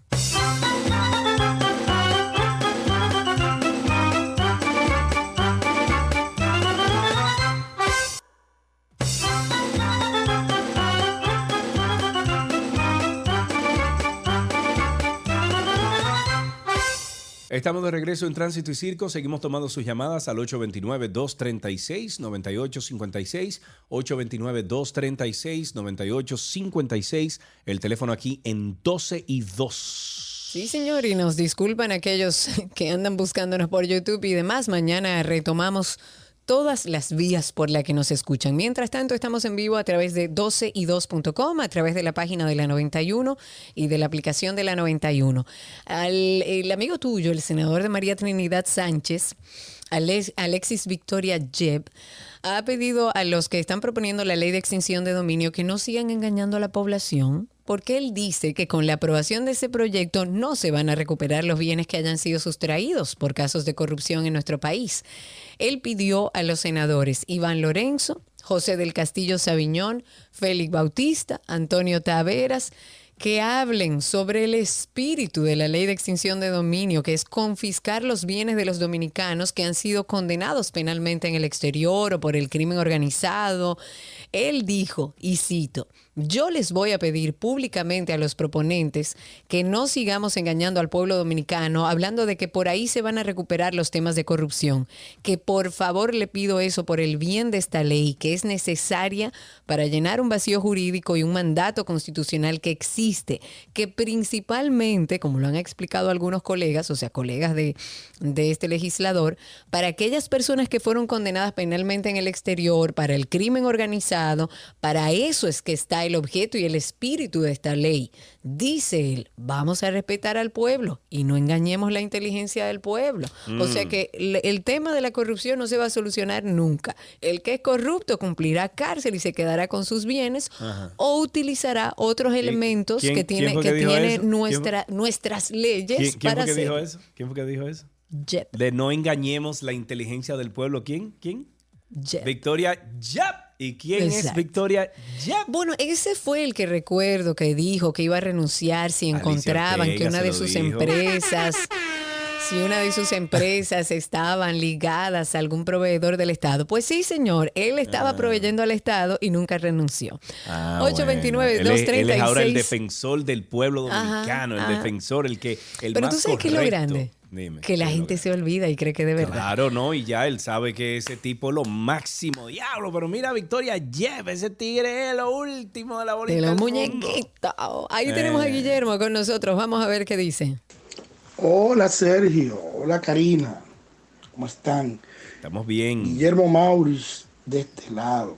A ver. Mira, ah, bueno, escuchen, yo en estos días tenía una pequeña, no discusión, sino hablaba con un amigo y él me decía que él nunca entendía cómo es que es posible que un agente de DGC de tránsito tiene que estar tomándole el teléfono a un civil o a un militar para hablar con alguien del otro lado de la línea que no sabe ni siquiera quién es esa persona, con la idea de evitarle una multa. Yo le contesté a ese amigo que lamentablemente en nuestro país no existe institucionalidad. Y que la institucionalidad es tan, tan, tan, tan, tan inexistente que cada una de nuestras instituciones se manejan bien o mal de acuerdo a la voluntad de su incumbente de turno.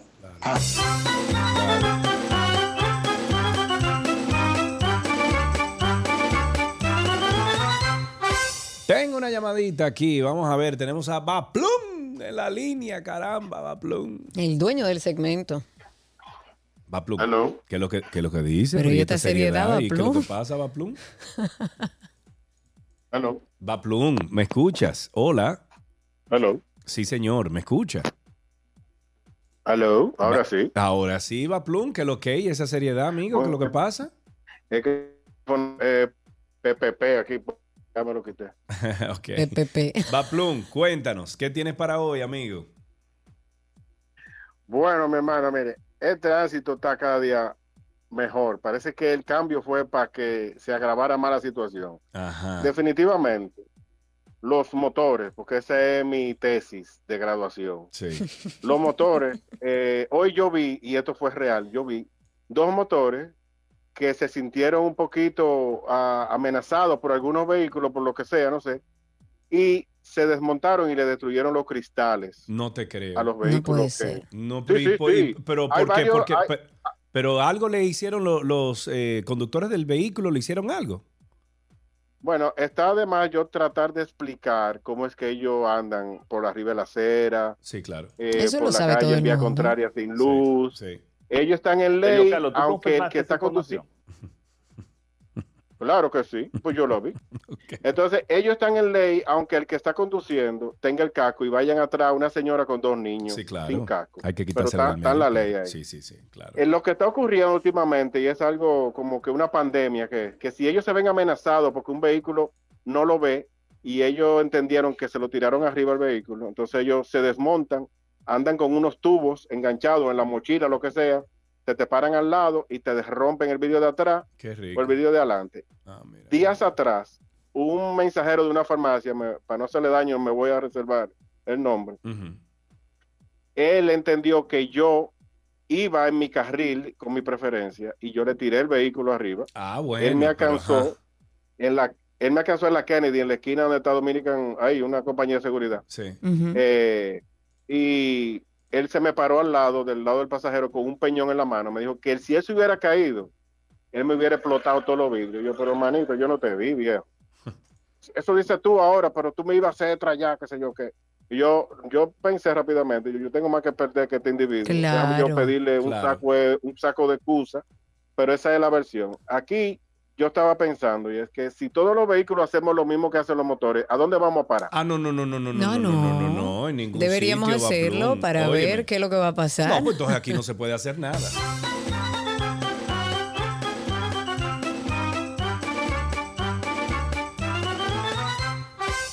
Vamos a comentar un poco la situación en Haití. Haití está en una situación bastante compleja, cada vez más compleja. Hay un titular que dice que pandillas dejan más de 400 muertos. Estamos hablando de 471 muertos, para ser específica, heridos y desaparecidos en Haití en solo nueve días. Nueve días, o sea, entre el 8 y el 17 de julio. Esto es parte de un comunicado que escribe la ONU, pero también se han reportado graves incidentes de violencia sexual contra niños, eh, así como niños también que están siendo reclutados por las pandillas. Hay una comunidad, hay una comuna que es la más pobre del área metropolitana de Puerto Príncipe, que viven unos 3.000 habitantes en esa comuna, que tuvieron que huir dejar su casa y huir, entre ellos cientos de niños que incluso salieron sin acompañamiento de un adulto porque salieron eh, eh, tratando de salvar su vida. Hay muchas agencias humanitarias que han comenzado a, a asistir a las personas más vulnerables, pero siguen diciendo que la situación de seguridad en Haití es muy frágil.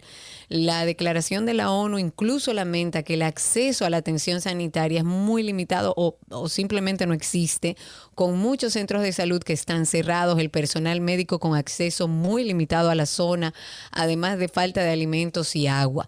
La situación en Haití sigue agravándose, cada vez es más difícil hasta ayudar a los haitianos porque ir a Haití ya es un riesgo. Y esas entidades humanitarias que están allá están asumiendo un riesgo. Y nuestro gobierno debería tomar las medidas de seguridad. Hace rato de tener control de nuestra frontera porque la situación ahí en Haití cada vez es más difícil. La muralla del Caribe. Yo estoy dispuesto a abogar porque levantemos la muralla del Caribe ahí en, en- entre República Dominicana y Haití por una cuestión de seguridad. Tenemos a Brian en la línea. Buenas tardes, Brian. Sí, muy buenas tardes, ¿cómo se encuentra? ¿Cómo está usted, señor? Muy bien, muy bien, gracias a Papito Dios. Eso es bueno, eso es bueno. ¿Estás llamando desde Puerto Rico? Correcto. Correcto, adelante, adelante, que hay en Puerto Rico.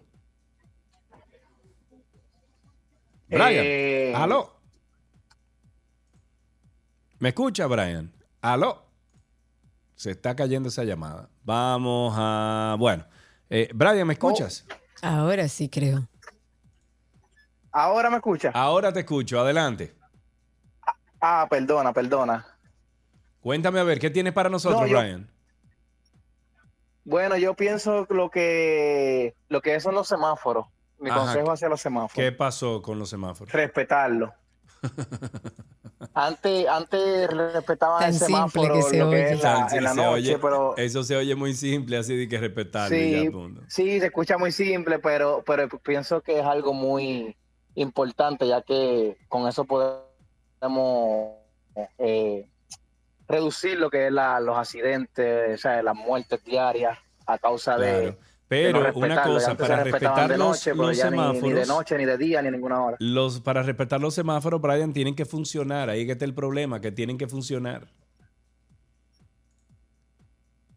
Se nos fue. Brian Ah, parece que también, tiene ahí, un ahí está, delay. parece que tiene un delay grandísimo. Gracias, Brian, por llamarnos aquí al 829-236-9856. 829-236-9856. Recordando un poco que por consenso entre los senadores, el proyecto de ley de extinción de dominio va a ser conocido en la sesión de este martes del Senado de la República Dominicana, le hace today, retrasando así su posible aprobación. Durante la sesión de ayer, que algo habíamos comentado, los senadores escucharon las modificaciones que hicieron los diputados a este proyecto, pero será 24 horas después que van a tomar una decisión.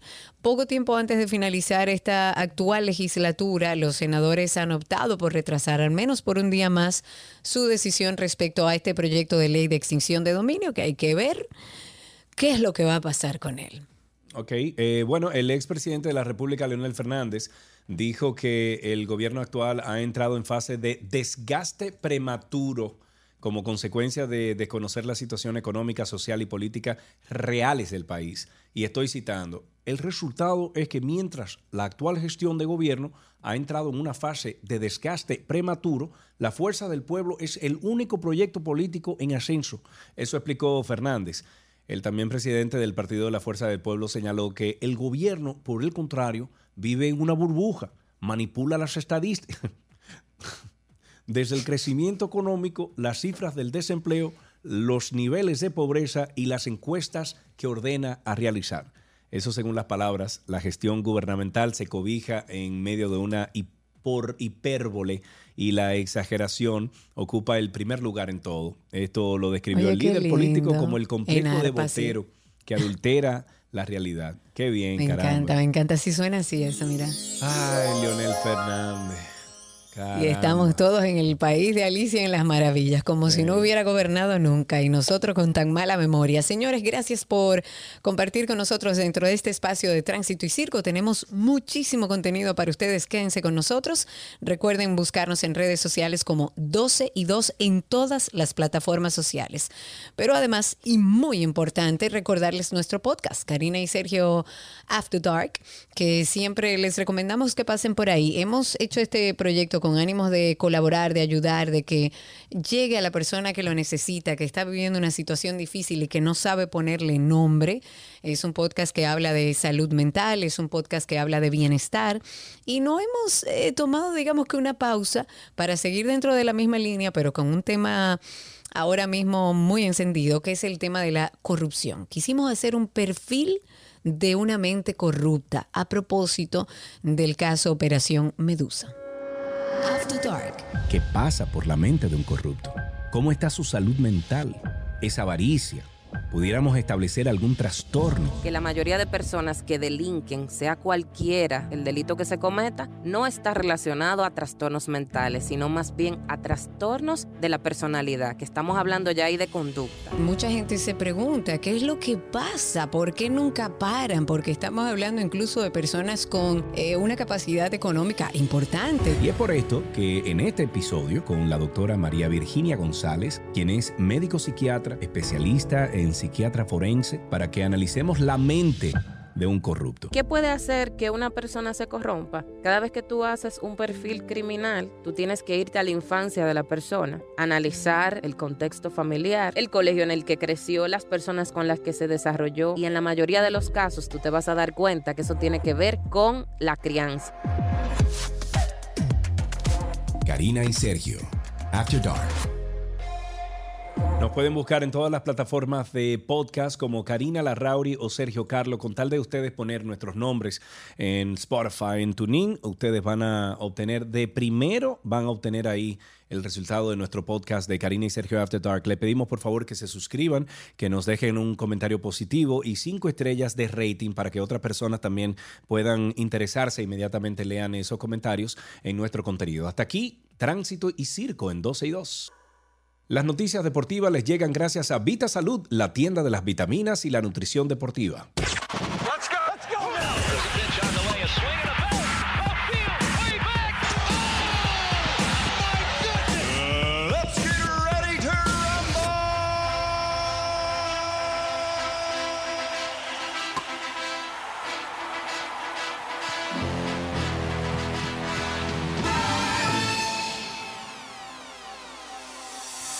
En una noticia de grandes ligas, eh, hizo lo que se denominó, o las grandes ligas hizo lo que se denominó como una oferta final para un draft internacional, aumentando el domingo el dinero propuesto para el primer año en el 2024 en 10 millones de dólares para alcanzar 191 millones. La medida se produjo un día después que la Asociación de Peloteros hizo una propuesta que se mantuvo en 260 millones de dólares y dejó a las partes eh, separadas de cara a la fecha límite del lunes al mediodía eh, perdón, a la medianoche, hora del este de los Estados Unidos, para alcanzar un acuerdo. El acuerdo que puso fin al paro patronal en marzo vinculó el establecimiento de un draft internacional para eliminar la compensación directa en el draft amateur por fichar a agentes libres que recibieron ofertas calificadas. Estas negociaciones comenzarán a determinar el mercado para un grupo de agentes libres que incluyen a Anthony Rizzo, a JD Martínez, a Chris Sale y Charlie Morton.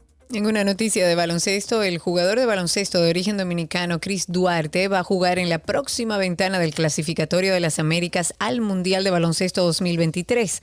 La cuarta ventana corresponde a la segunda ronda del clasificatorio a la Copa del Mundo del Baloncesto.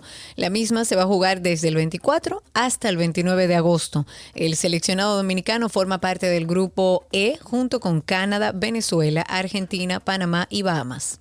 Los Boston Celtics han entrado en el sorteo de Kevin Durant ofreciendo un paquete a los Brooklyn Nets que involucra al All-Star Jalen Brown, eso dijeron fuentes a Chams Chadania de The Athletic.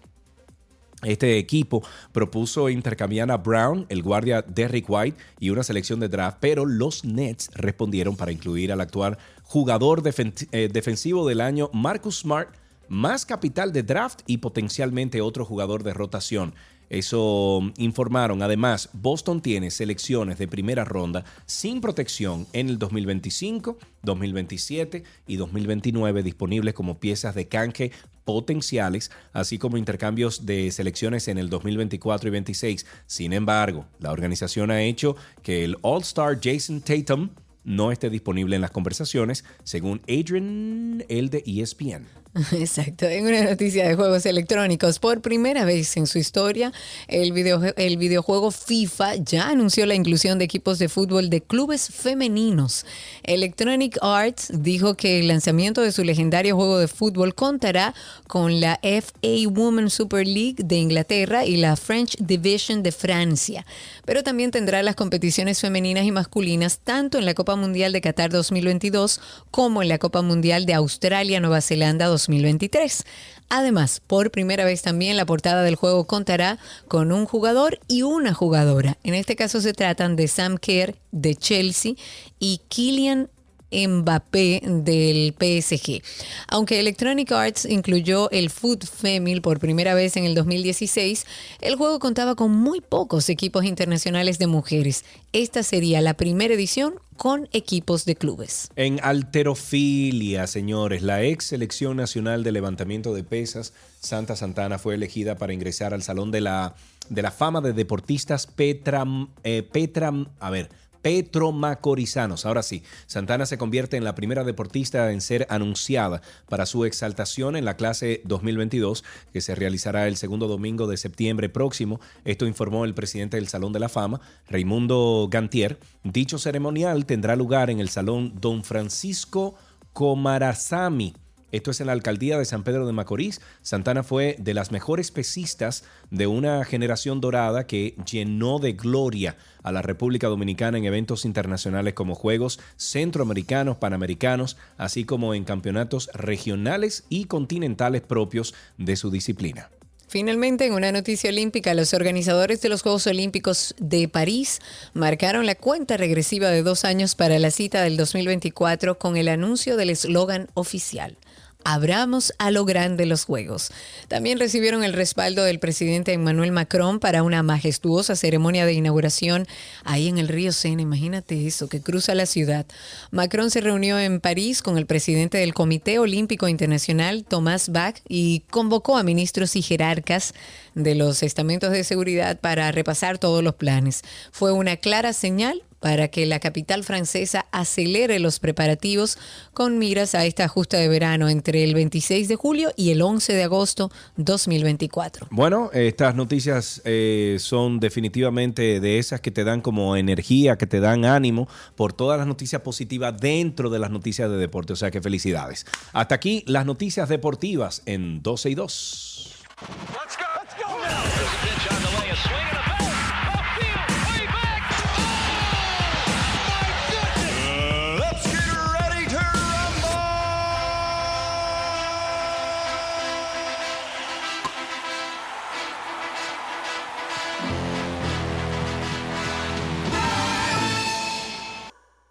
Las noticias actualizadas llegan gracias a la Asociación Nacional, tu centro financiero familiar, donde todo es más fácil.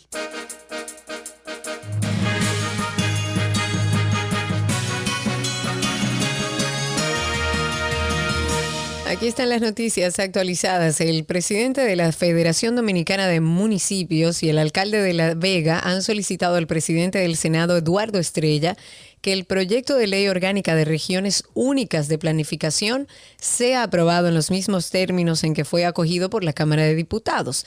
Él resaltó como positivo que se haya llegado al consenso esperado para esta aprobación de esta importante pieza legislativa.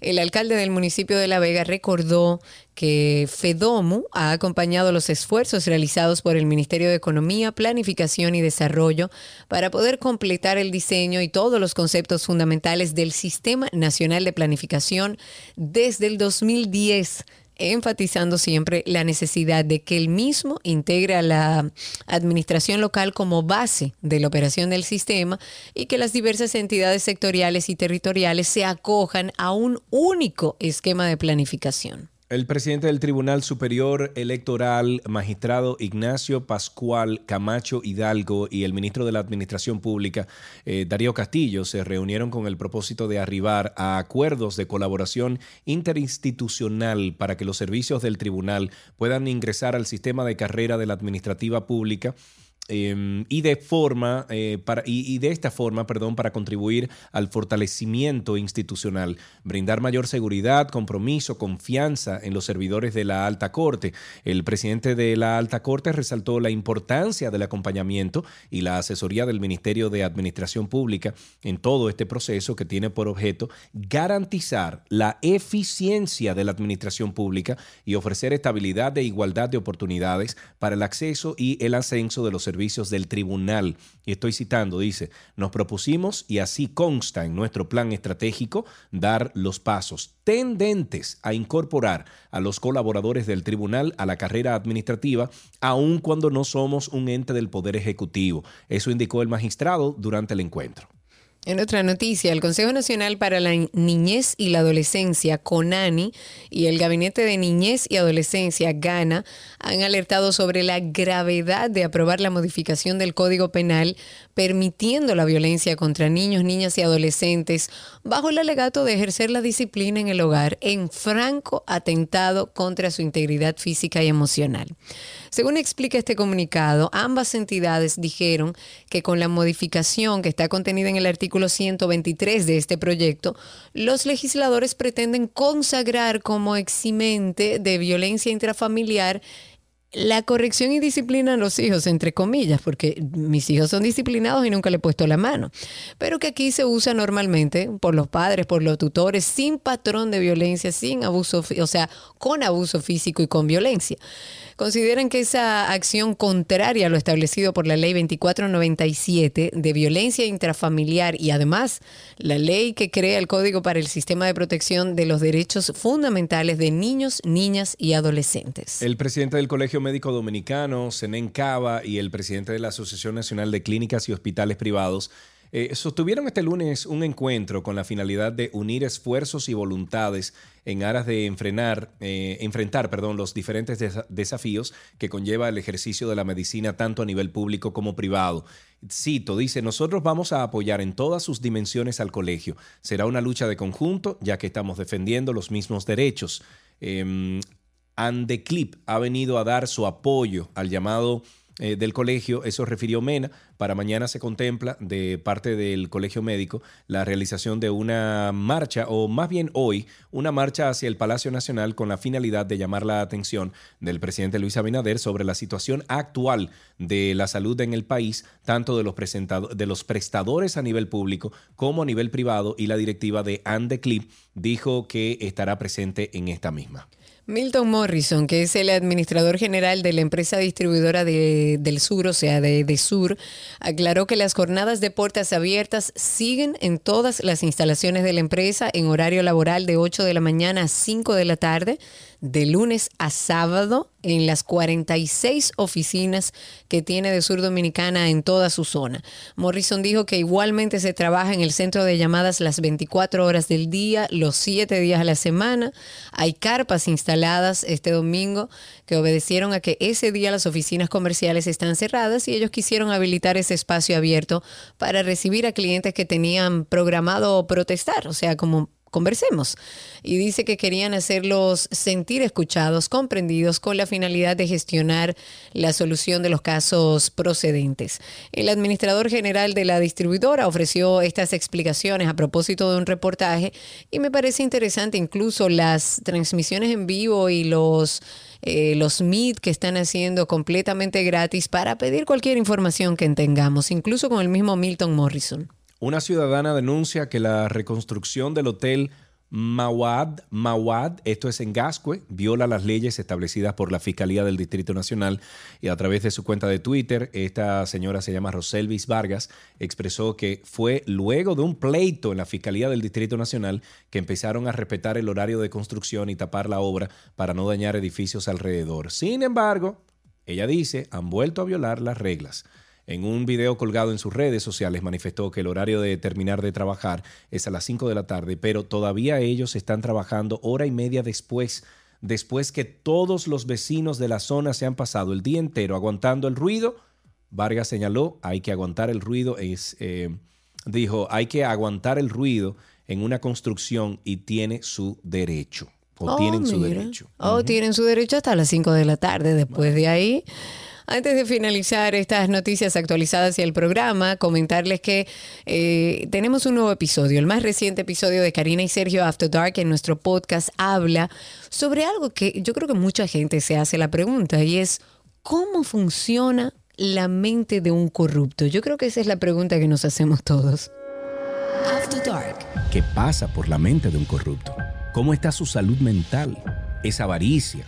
¿Pudiéramos establecer algún trastorno? que la mayoría de personas que delinquen, sea cualquiera el delito que se cometa, no está relacionado a trastornos mentales, sino más bien a trastornos de la personalidad, que estamos hablando ya ahí de conducta. Mucha gente se pregunta qué es lo que pasa, por qué nunca paran, porque estamos hablando incluso de personas con eh, una capacidad económica importante. Y es por esto que en este episodio, con la doctora María Virginia González, quien es médico psiquiatra, especialista en psiquiatra forense, para que analicemos la mente de un corrupto. ¿Qué puede hacer que una persona se corrompa? Cada vez que tú haces un perfil criminal, tú tienes que irte a la infancia de la persona, analizar el contexto familiar, el colegio en el que creció, las personas con las que se desarrolló y en la mayoría de los casos tú te vas a dar cuenta que eso tiene que ver con la crianza. Karina y Sergio, After Dark. Estamos en todas las plataformas de podcast. Nos pueden buscar como Karina Larrauri o Sergio Carlo. Usted pone en el buscador nuestros nombres y ahí aparece de inmediato. Son más de 50 diferentes temas que no pierden vigencia. Son temas con especialistas que siempre dejan algo a la mente, al corazón, al buen vivir, al bienestar. Búsquennos. Karina y Sergio After Dark. En Google pueden poner Karina Larrauri Podcast, Sergio Carlo Podcast, y ahí de inmediato sale todas las plataformas en donde estamos. Hasta aquí estas noticias actualizadas.